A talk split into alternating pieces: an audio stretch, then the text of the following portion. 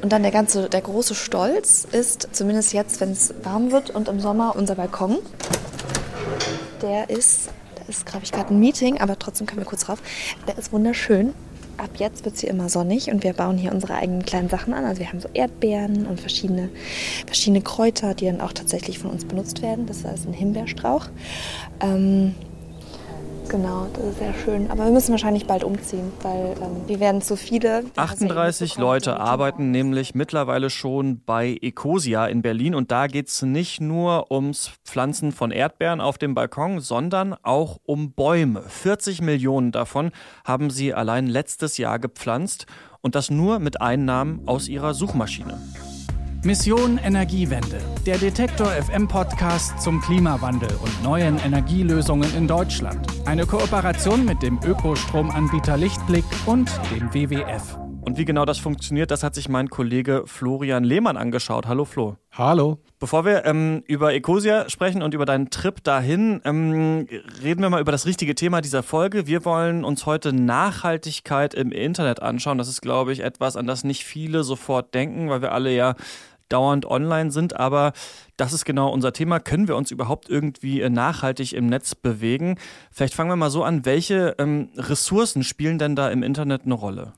Also hauptsächlich braucht es ungeheure Mengen an Strom. In den letzten rund zehn Jahren hat sich der Stromverbrauch ungefähr verdoppelt, also für das Internet.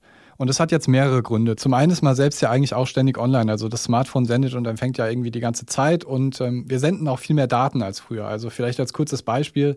Wenn ich jetzt meinen Freunden in so einer WhatsApp-Gruppe ein Bild schicke, dann verdrei- oder vervierfacht sich die Datenmenge ruckzuck und wir können das gar nicht mehr irgendwie greifen, wie viele Daten da jede Sekunde entstehen. Oder Webseiten, also auch hier sind die Zahlen deutlich nach oben gegangen. Ähm, Im Prinzip hat ja fast jeder heutzutage eine eigene Website und man kann das ruckzuck machen, sich eine eigene Website erstellen. Und all diese Daten, ob das jetzt von WhatsApp ist, von Webseiten oder von anderen Sachen, die liegen natürlich auf irgendwelchen Servern, die dann rund um die Uhr betrieben werden müssen. Und dazu kommen dann noch unsere eigenen Daten, unsere persönlichen Daten wie Kalender und solche Dinge. Und ähm, Lena Volland vom Blog nachhaltigsein.info, die hat sich mal länger mit dem Thema beschäftigt. Und für sie spielt vor allem auch die Cloud in diesem Zusammenhang eine große Rolle. Also früher hätte man ja gesagt, naja, man hat halt irgendwie so eine, man hat irgendeine Festplatte, man hatte auch wesentlich weniger Daten vor zehn Jahren noch da speichere ich halt meine Daten irgendwie in einem Backup drauf oder die Daten sind zum Beispiel irgendwie abgespeichert auf meinem Heimcomputer, den ich dann vielleicht aushabe.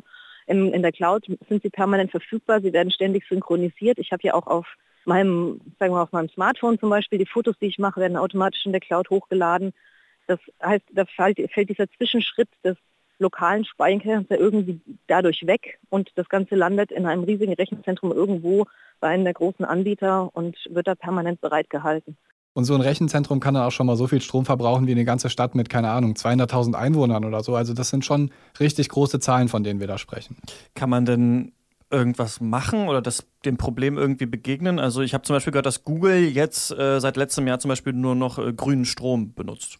Ja, das stimmt. Also zumindest kaufen und produzieren die selber so viel grünen Strom, wie sie verbrauchen.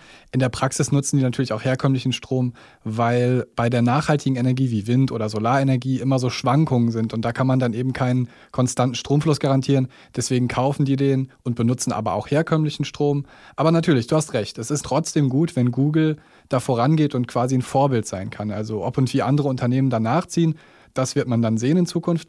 Aber es ist ja nicht nur so, dass die Provider Strom verbrauchen. Auch wir als Nutzer müssen da gucken, was wir machen. Also ich meine, wir benutzen Smartphones, Computer und alle möglichen anderen Geräte und gehen damit halt online. Und das verbraucht eben ungeheuer viel Strom. Also sind diese Geräte nicht eigentlich viel energieeffizienter mittlerweile als die, die wir früher benutzt haben?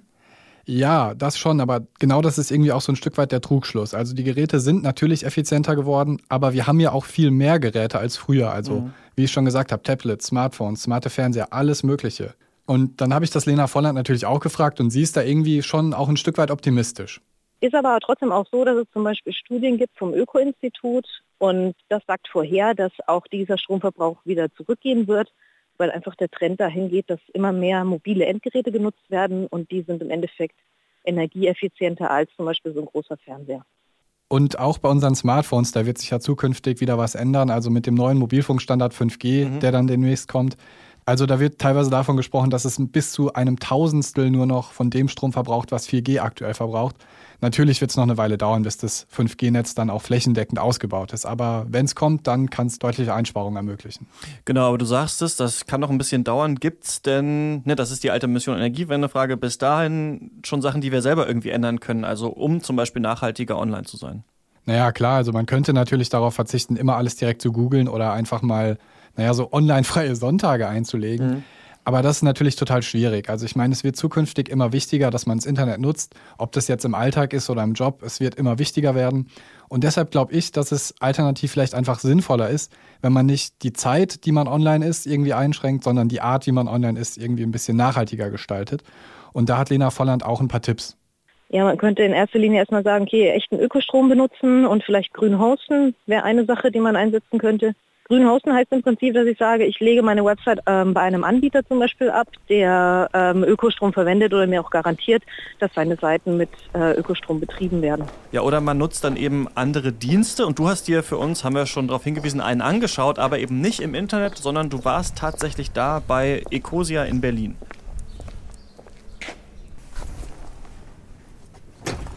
Hallo, irgendwie funktioniert es nicht. Hi. Hallo, du kommst zu Florian Steniger, gell? Genau, hi. Fatima, hallo. hallo.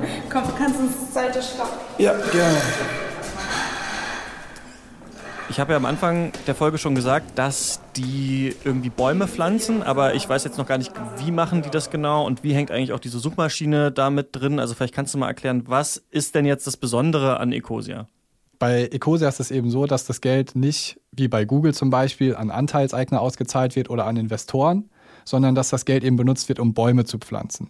Und zwar in der Hauptsache in Projekten, die sich so in, im globalen Süden befinden und da geht es eben darum, unter anderem CO2 zu vermeiden, aber eben nicht nur. Bei uns ist es so, wir pflanzen halt nicht nur Bäume, sondern wir versuchen daran noch viel mehr zu binden. Dass wir ähm, zum Beispiel in Uganda bauen wir ähm, Waldkorridore auf für Schimpansen und bieten denen so wieder einen Lebensraum.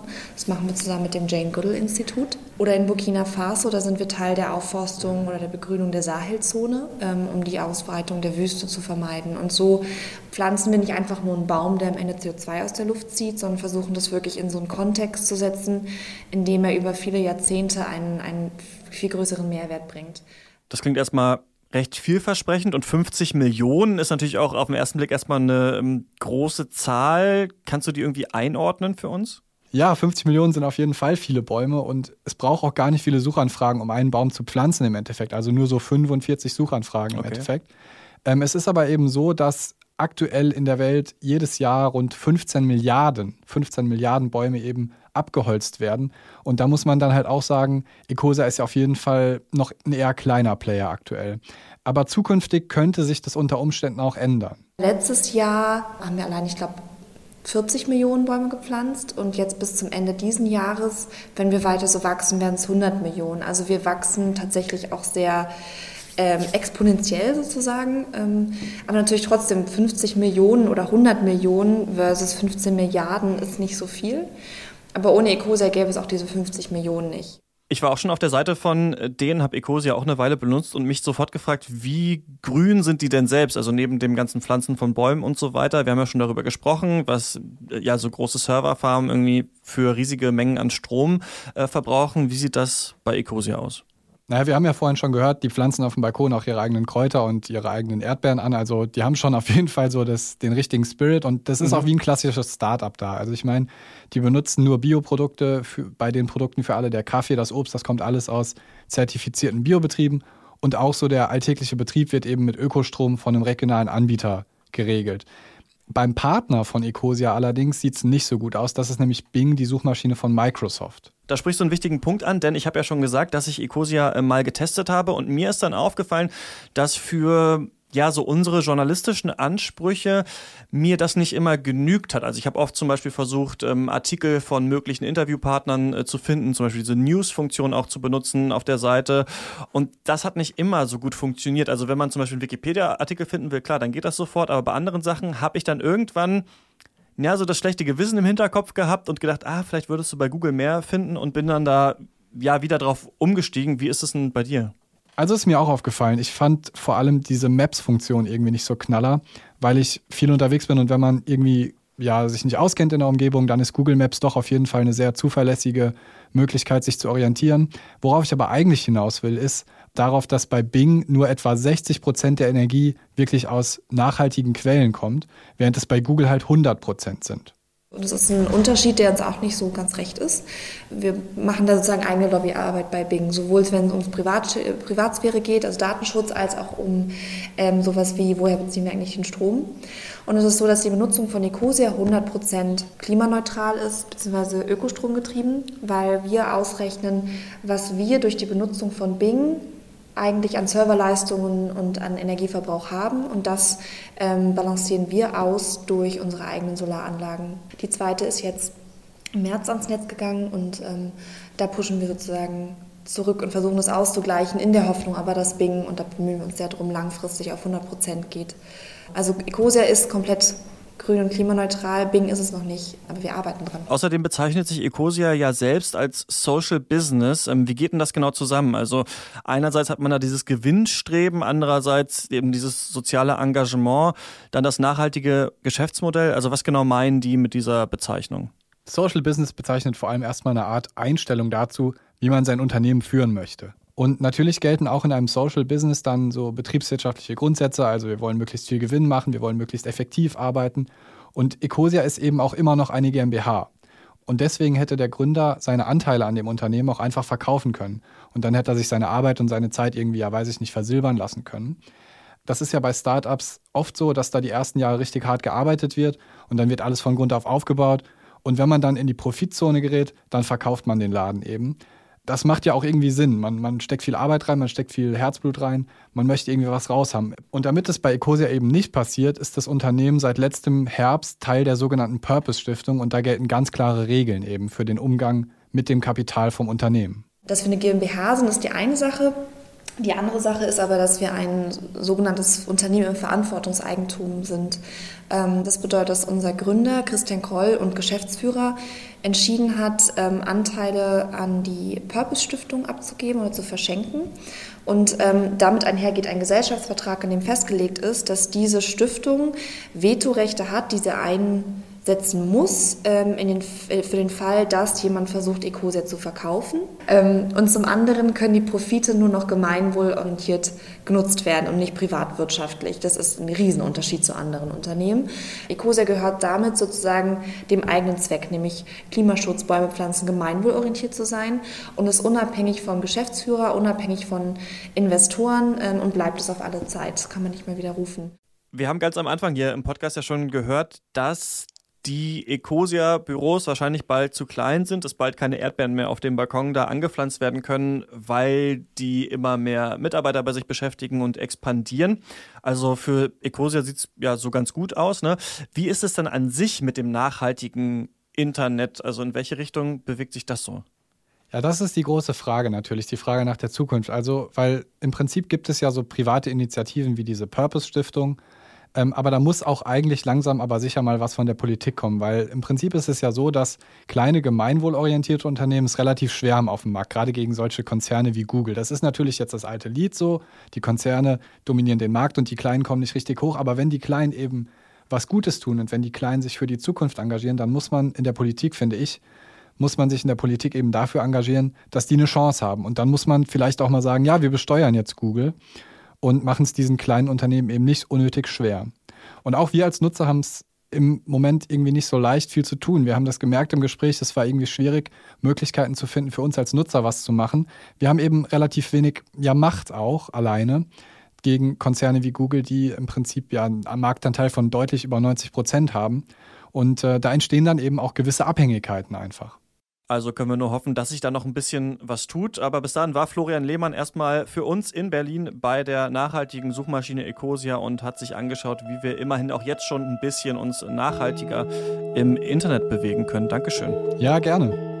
Und auch in der nächsten Folge von Mission Energiewende geht es um nachhaltiges Verhalten im Alltag, nämlich um nachhaltige Mode. Denn Marisa Becker, die war für uns auf der Green Style Messe in München und hat sich ja angeschaut, welche nachhaltigen Alternativen es im Modebereich, aber auch im Make-up-Bereich gibt. Und das erfahrt ihr dann hier nächste Woche. Bis dahin wäre es nett von euch, wenn ihr diesen Podcast auf Apple Podcasts oder auf iTunes bewerten würdet. Und falls ihr Fragen habt, die wir hier auch mal behandeln sollen, dann äh, schreibt uns an kontakt.detektor.fm. Ich bin Christian Eichler. Bis nächste Woche. Mission Energiewende. Der Detektor FM Podcast zum Klimawandel und neuen Energielösungen in Deutschland. Eine Kooperation mit dem Ökostromanbieter Lichtblick und dem WWF.